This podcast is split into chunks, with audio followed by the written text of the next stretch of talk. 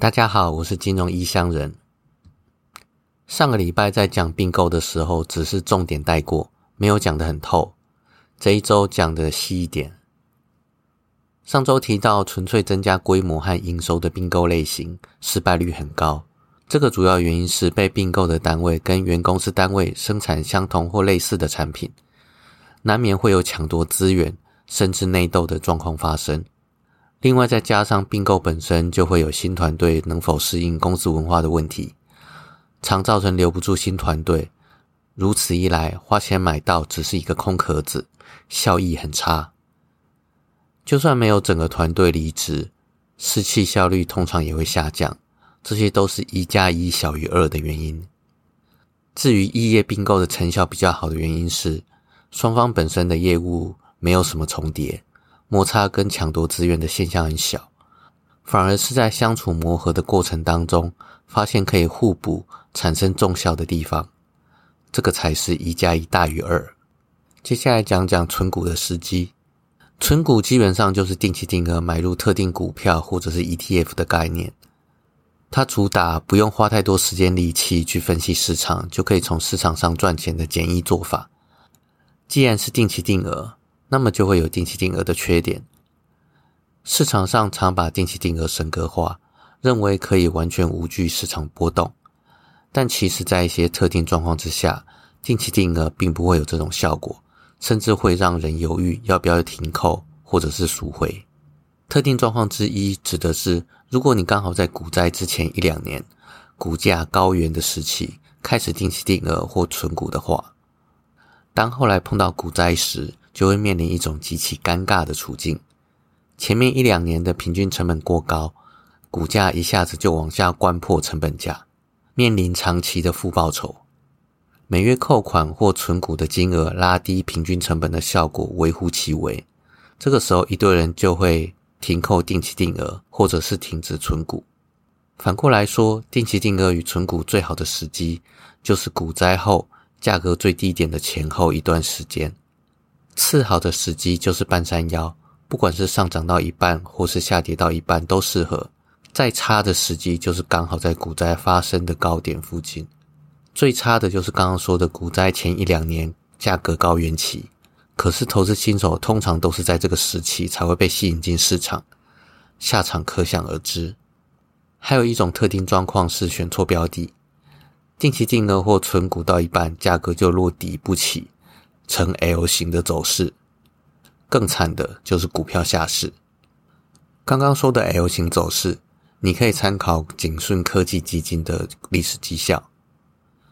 这一档基金在两千年科技股泡沫化之后，净值从三十五元跌到十三元以下。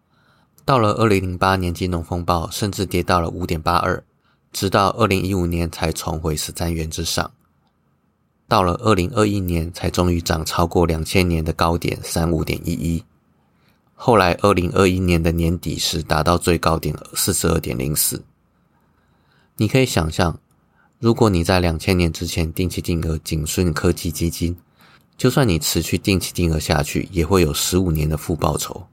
想想看，正常有多少人可以忍受定期定额十五年不赚钱的？停扣不赎回，已经算可气的。接下来讲讲今日重要的新闻。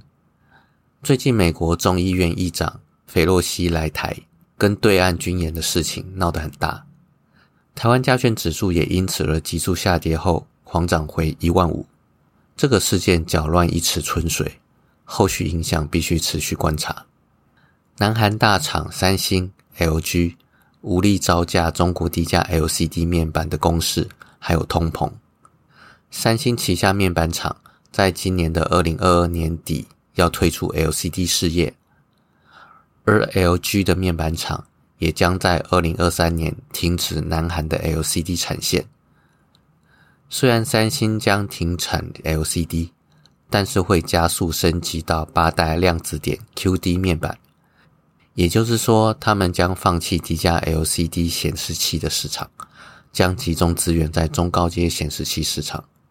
自从二零一九年 AMD 真香的浪潮以来，AMD 就以突飞猛进的速度追赶 Intel，加上 Intel 内部诸多问题导致停滞不前，无法推出性能飞跃提升的产品。终于在上个礼拜，AMD 市值正式超车股价崩跌的 Intel。AMD 真香指的是 AMD 在苏峰兹苏妈的带领之下，研发出性能与 CP 值均超前 Intel 的 Zen 系列产品。市场在厌恶 Intel 长期挤压高的产品路线下，纷纷往 AMD 靠拢的现象。Zen 系列产品不止性能好、耗能低、价格合理、CP 值高于 Intel 以外，它的内显性能足以匹敌 NVIDIA 入门显卡 GTX 一零三零。这意味着买一颗 AMD 有内显的 Zen CPU，可以省下入门显示卡的钱，这样可以跑得动中低阶的游戏。如此产品的竞争力实在优秀，我自己也曾经心动想换 AMD CPU，不过最后因为操盘主要需要稳定的原因，而暂时放弃 AMD。Intel CEO 基辛格也表示，Intel 的股价崩跌是咎由自取。最后一则新闻，上周 Fed 升息三码，而传奇投资人吉姆罗杰斯表示，目前史诗级崩盘还没有出现。下次崩盘将会空前惨烈，即使俄罗斯与乌克兰达成和平协议，也无法阻止市场暴跌。这种暴跌是七到九成的，而经济的黑暗期可能持续三十年。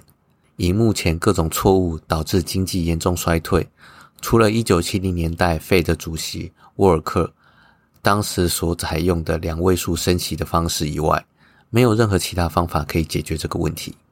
以吉姆·罗杰斯过去的言论历史来看，他的言论通常有点极端，但不无道理，可以作为参考。我是金融异乡人，今天就先到这边，拜拜。